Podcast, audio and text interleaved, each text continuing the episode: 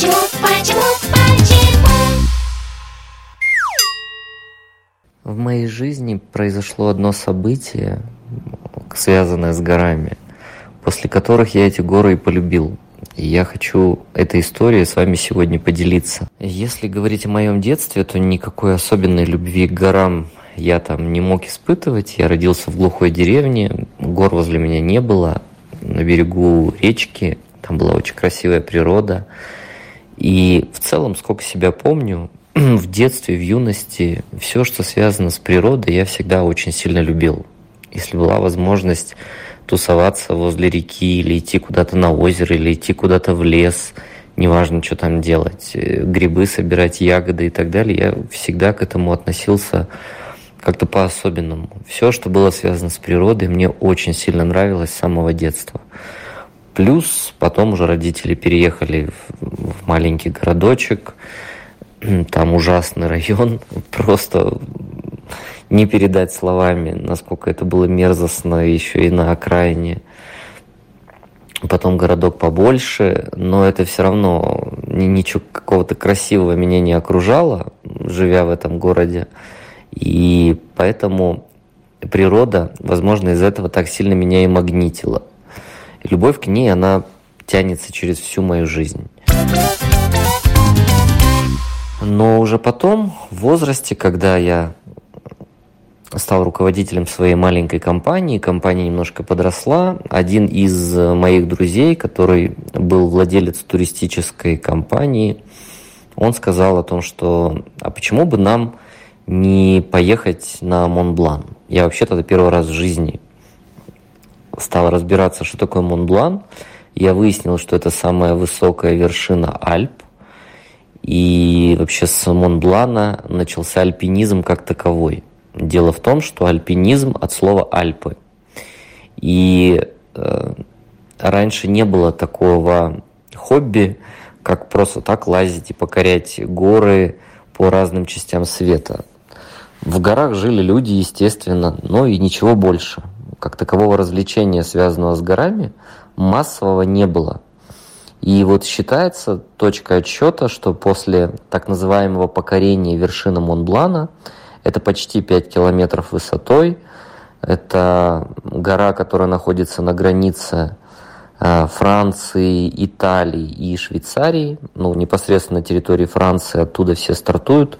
С нее и начался альпинизм, и люди стали пытаться покорять разные высоты. Лучше гор могут быть только горы, на которых еще не бывал, на которых еще не бывал.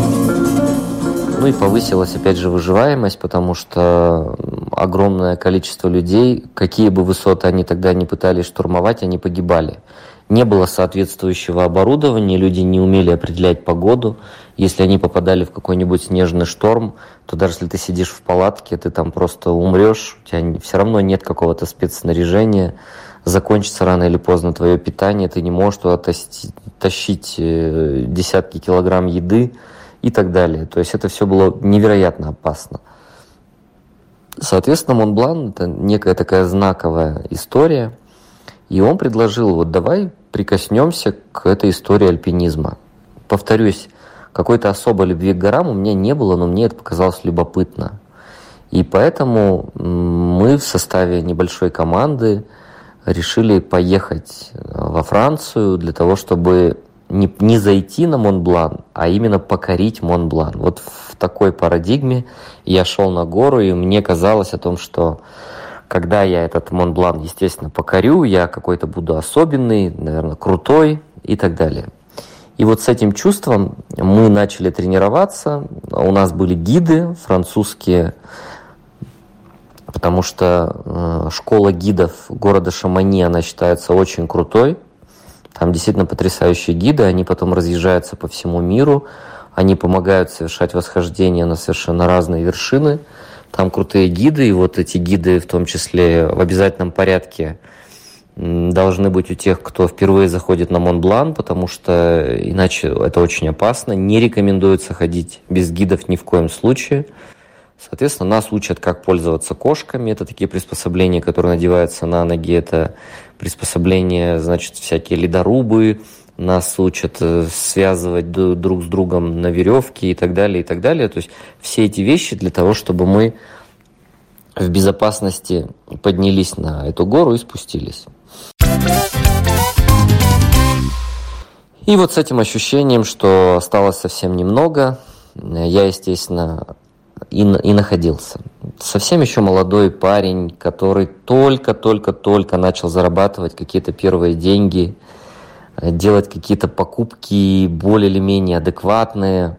Появилась э, машина, появилась э, уже какая-то первая одежда, которая тебе действительно нравилась, там, возможность путешествовать. То есть э, все это на неокрепшую голову, конечно, надавило, и появилось ощущение, что вот все, у меня там начался какой-то рост определенный, и вот теперь не хватает, что называется, покорения для того, чтобы ощутить себя каким-то особенным. Вот с этим абсолютно наивным, детским, ну, в какой-то степени, конечно же, инфантильным чувством я лично шел туда, э, не думаю, что остальные члены нашей команды были в подобных же чувствах, у каждого своя была мотивация зайти на эту гору.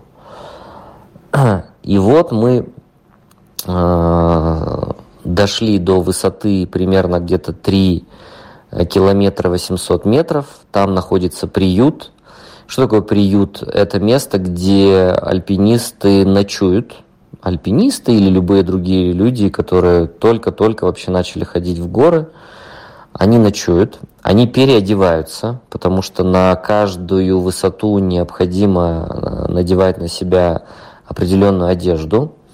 Э, это очень важно, иначе можно просто не зайти в силу разных причин. Соответственно, они набираются сил для того, чтобы сделать окончательный рывок, подняться на вершину, спуститься, все, вот такой план. Соответственно, в этом приюте находилось тогда где-то около 50 человек, и мы все должны были выйти в одно и то же время, э, в 2 часа ночи. В час все просыпаются, то есть такое повальное пробуждение, все проверяют, значит, свое снаряжение, переодеваются, едят и всю ночь идут на вершину для того, чтобы примерно к 7 утра оказаться на вершине. Почему нужно идти всю ночь? Потому что тогда идти легко.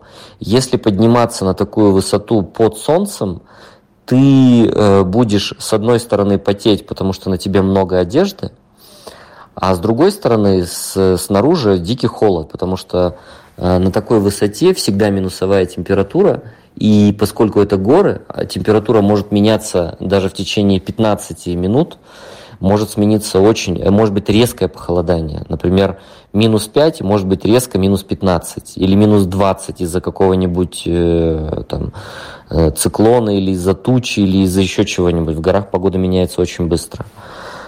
Мы все должны были выйти в это время, и вся наша команда должна была выйти в это время. Но один из наших гидов, один из наших гидов, а у нас их было шесть, Э, сказал о том, что давайте выйдем позже, потому что мне кажется, что плохая погода, и может быть э, нам надо выйти через пару часиков после того, как выйдут все остальные. Мы с ним согласились, хотя могли этого и не делать, потому что, в принципе, раз все выходят, значит, видимо, погода удобоваримая для того, чтобы подняться на вершину. И, как оказалось, это решение было судьбоносным, потому что группа, которая выдвинулась, вот эта вся большая группа, где-то около 50 человек, которая выдвинулась э, в 2 часа ночи из лагеря, примерно через час с хвостиком, э, почти вся она попала под огромную лавину, причем э, они все шли по определенному одному маршруту.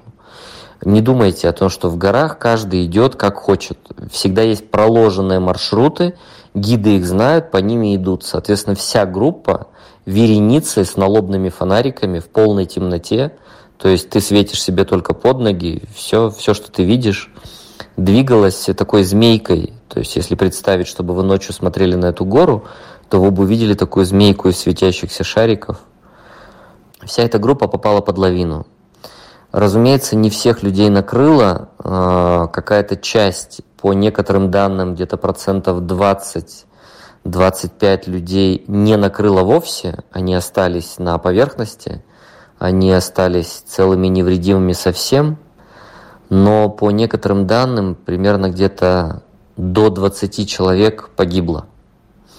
Потому что из-под лавины тебя могут вытащить, потому что там достаточно а, может быть много воздуха вокруг вашего лица, то есть он не, не облегает прям абсолютно пленкой, то есть можно дышать несколько часов, и если у тебя есть лавинный датчик, то по лавинным датчикам тебя найдут, либо найдет собака, либо еще что-нибудь, то есть спасательные работы могут вестись, и, соответственно, все еще может быть хорошо, и поэтому, конечно же, какое-то количество альпинистов откопали, вроде бы несколько десятков людей откопали – а до 20 человек погибло, потому что их не смогли найти вообще. Проблема была еще в том, что внизу у подножья вот этого склона там находилась огромная ледовая трещина, и лавина утащила очень много людей непосредственно в ледовую трещину туда вглубь. А в ледовой трещине невозможны спасательные работы. То есть это совершенно точно говорит о том, что никто даже пытаться не будет, потому что это чрезвычайно опасно для жизни любого спасателя. Просто нет такого оборудования, нет таких технологий, чтобы спуститься туда и не нарушить какой-то, значит, наст снега, чтобы не погибли все спасатели, которые пытаются вытащить э, трупы.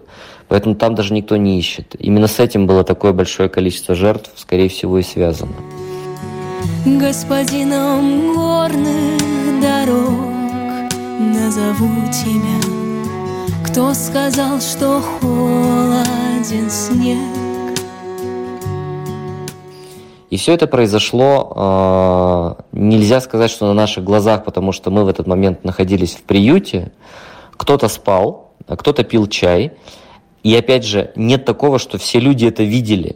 Мы об этом узнали спустя э, где-то полчаса или час, когда уже пришло оповещение о том, что сошла лавина, оповещение там как-то по рациям, и кто-то из наших гидов об этом узнал, и они резко собрали все свое оборудование, все наши профессиональные гиды, все шесть человек ушли на спасательную операцию, мы, а мы вся команда остались в этом приюте.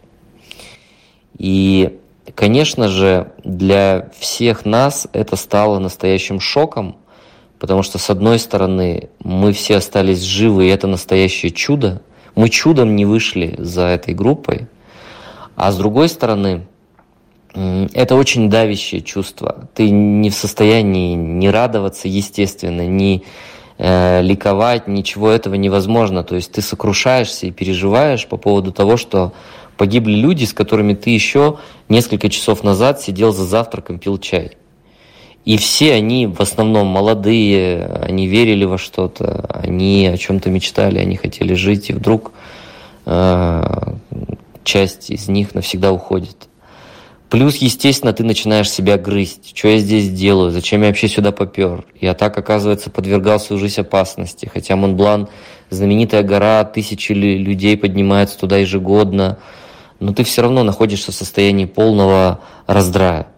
Это ужасно всем было очень плохо. И в тот вечер, когда мы уже приехали к себе в отель, не было традиционных шуток, которыми мы всегда вечерами обменивались, не было никакого веселья, все были подавлены, люди очень много пили, потому что это было состояние абсолютно потерянное. И если говорить за себя, за свои ощущения, то, конечно же, я находился в состоянии какого-то шока, потому что ты там собрался что-то покорять, ты собрался быть крутым, и вдруг на твоих глазах, почти на твоих глазах погибают люди, и ты понимаешь, елки с палками, вообще о какой крутизне идет речь, что за бред происходит. Плюс, э, естественно, полностью закрывают восхождение на Монблан. То есть на несколько дней объявляется траур. Все, нельзя, никто не имеет права ходить. Конечно, кто-то там лазил, несколько человек. Но если бы их поймали, то, наверное, как-то оштрафовали бы или просто сделали замечание сняли бы с маршрута по возможности. Мы посовещались, э, и абсолютно вся команда решила, что это такой знак не идти на гору. Это знак, что нельзя. А, а у меня было какое-то смешанное, противоречивое чувство, и мне очень сильно повезло, что в этот же день, когда произошло вот это страшное горе, мне удалось э, пообщаться с одним из самых известных российских альпинистов в мире. Это Валерий Бабанов. Э, он такая наша живая легенда. Это человек, который совершал восхождение по очень сложным маршрутам. Иногда он совершал восхождение там, где до него никогда не ступала нога ни одного альпиниста, то есть чрезвычайно сложные маршруты. И он тогда сказал такую фразу, э, мне было тяжело ее слышать, но он сказал, ребят, вы вообще что собрались покорять? Вы, вы, что, вы не понимаете, что вы имеете дело с горой? Гора миллионы лет стояла до вас. Гора миллионы лет будет стоять после вас. Вы вообще что собрались покорить? Нельзя шутить и играться с природой. Более того, говорит как раз этот человек, и, и я ему не мог не верить, хотя я первый раз в жизни вообще в горах, в больших. Более того, он говорит, мы все альпинисты, которые ходим э, на сложные маршруты, мы всегда рискуем жизнью. И есть такое понятие, что гора забрала человека. Это, мы не говорим погиб, мы говорим гора забрала. И поэтому у нас есть традиционный ритуал. Мы в обязательном порядке спрашиваем разрешение у горы подняться и спуститься. По-другому нельзя, потому что это очень опасно. Нельзя никогда провоцировать гору, нельзя говорить «я тебя покорю». Скорее всего, тогда у тебя э, гора просто твою жизнь заберет. И все. Мы считаем горы живыми. У них своя жизнь. Они э, здесь стоят миллионы лет. И поэтому нельзя так относиться к природе. Ты не покоряешь. Ты спрашиваешь разрешение подняться и спуститься живым. Если ты чувствуешь, что гора тебе разрешает, иди. Если ты боишься, тревожишься, переживаешь, у тебя сомнения, ни в коем случае не иди. И вот он отчитал нас буквально таки как мальчишек, коими мы и являлись, кто-то там был постарше, конечно. И поэтому я был в абсолютно подавленном состоянии, и вся наша команда разъехалась. Я и еще один человек, мы остались для того, чтобы, ну, что называется, просто э, побыть еще какое-то количество дней и окончательно решить, все-таки подняться через другой маршрут или действительно уехать. И через несколько дней у меня появилось ощущение, это было просто ощущение, что все-таки гора разрешает. Да? Я почувствовал, что все-таки, наверное, если я поднимусь, я останусь живым. И через неделю, еще с одним гидом, мы поднялись на э, вершину Монблана, почти на высоту там, 4 километра 800 с лишним метров. Я помню, что когда я поднимался, у меня была дикая горняшка, было очень тяжело. Горная болезнь – это э, отсутствие нормального потребления кислорода. Из-за этого твой организм работает в каких-то чудовищных условиях. То есть тебе плохо, ты страдаешь, у тебя могут резко обостриться любые заболевания, если они где-то были.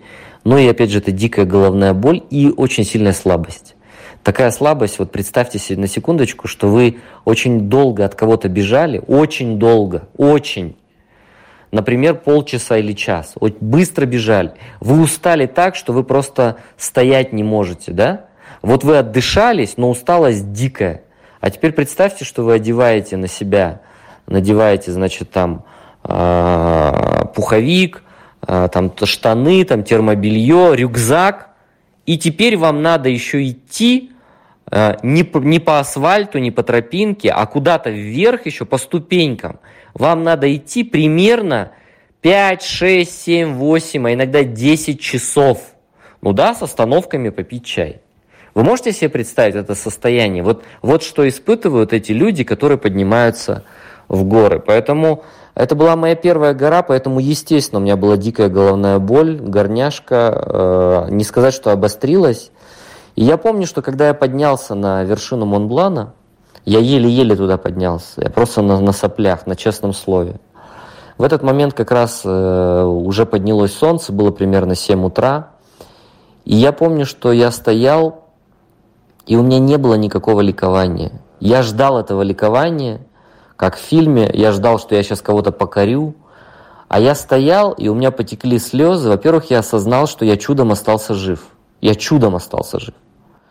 Во-вторых, я понял, что даже вот на это второе восхождение я тоже мог погибнуть, потому что там опасно.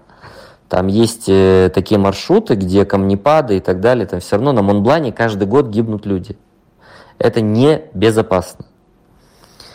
А во-вторых, там можно было умереть от горняшки, и люди, к сожалению, тоже от остановки сердца. А потом, как тебя оттуда достанут до больницы, там тебя тащить несколько часов вниз. Еще не каждый тебя потащит, пока придут спасатели и так далее. Поэтому у людей, у которых проблемы с сердцем, так-то, если бы скорая была рядом, раз и все, и спасли бы. А пока тебя дотащат, довезут и так далее, там полдня пройдет. И поэтому люди погибают тоже. И вот я стоял на вершине, у меня прям какое-то такое возникло ощущение очень странное. Слезы полились, молча, естественно. Просто как непроизвольно. Ты пытаешься, чтобы этого не было, они текут. Я ощутил о том, что вот действительно, сколь мал человек по сравнению с масштабом природы. Я в тот момент времени стоял, смотрел э, вокруг, естественно, там же десятки этих горных вершин, красота абсолютно невероятная. Все, что вы видели когда-либо по телевизору, все, что вы видели где-то на картинках, на фотографиях, кто-то там снимает и так далее, не передает даже десятой доли. Даже десятой доли там не, не ощущается ни в фотографиях, ни в чем. Вот когда ты стоишь там, смотришь своими глазами, если еще погода хорошая, потому что там могло быть туча, там свистеть мог ледяной ветер, да и так там было минус 15 на тот момент времени, хотя внизу плюс 30. Вот. И я поймал себя вот на этом ощущении, что если ты такую красоту выстрадал, э, тебе ее не подарили, ты ее не у кого-то в подарок получил, не подсмотрел, ты вот ее сам выстрадал, ты поднялся. Это очень тяжело, но ты это сделал. И я вот ощутил тогда вот это состояние, что некрасиво выпендриваться. Просто некрасиво. Можно. Никто же тебе не говорит, что нельзя и так далее. Выпендривайся. Если ничего другого не получается, почему нет? Если хочется проявлять гордыню, ну, ну не получается не проявлять, ну, ну проявляй. Вот эта гордыня, она если скапливается, она все равно вылезет из человека, хоть ты его палкой бей. Она будет из него лезть, из ушей, из глаз, изо рта. Он будет об этом как-то без конца и без края э, все время кичиться и так далее. Я вот это тогда ощущение поймал о том, что какое-то мелкое чувство на самом деле, какое-то бесполезное чувство, как оно ничтожно, когда у тебя действительно перед глазами смерть, как оно ничтожно по-настоящему перед красотой природы, которая будет после нас еще миллионы, миллионы, миллионы лет, если мы не уничтожим эту планету, потому что и такие мысли, естественно, у отдельно взятых людей есть. Вот.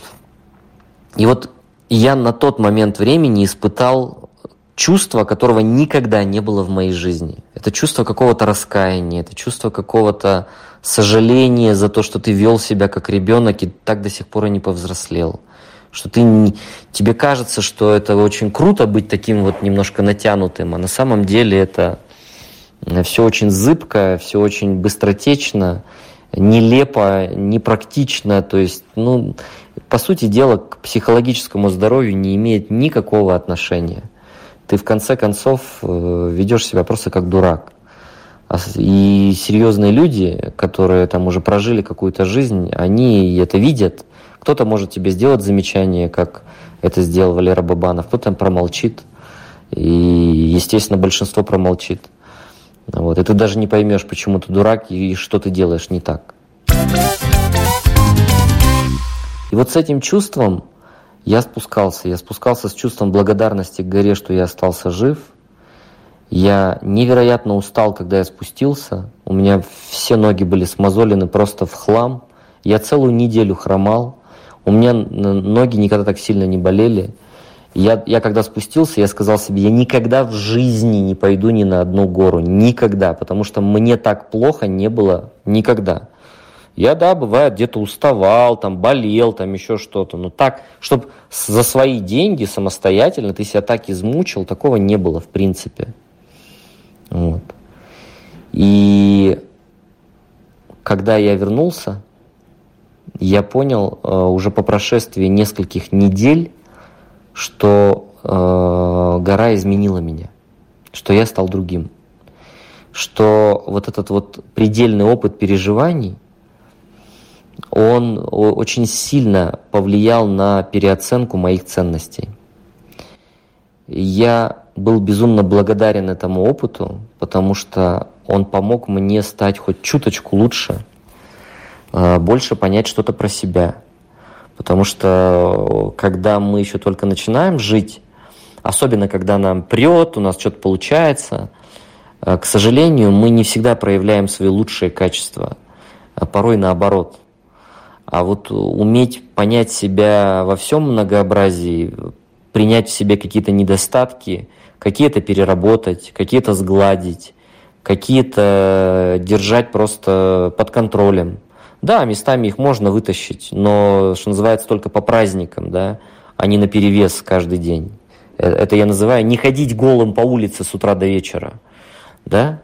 То есть есть для этого специально отведенное время. Вот э, спать ложимся, можно раздеться, да, это нормально – вот. А по улице ходить голым ненормально. Поэтому, когда есть люди, которые говорят, я сейчас буду 24 на 7 отстаивать свои границы или, э, значит, своего внутреннего ребенка всем показывать. Ну так это же 24 на 7 не делается. Это за это в дурку закрывают людей, которые так себя ведут.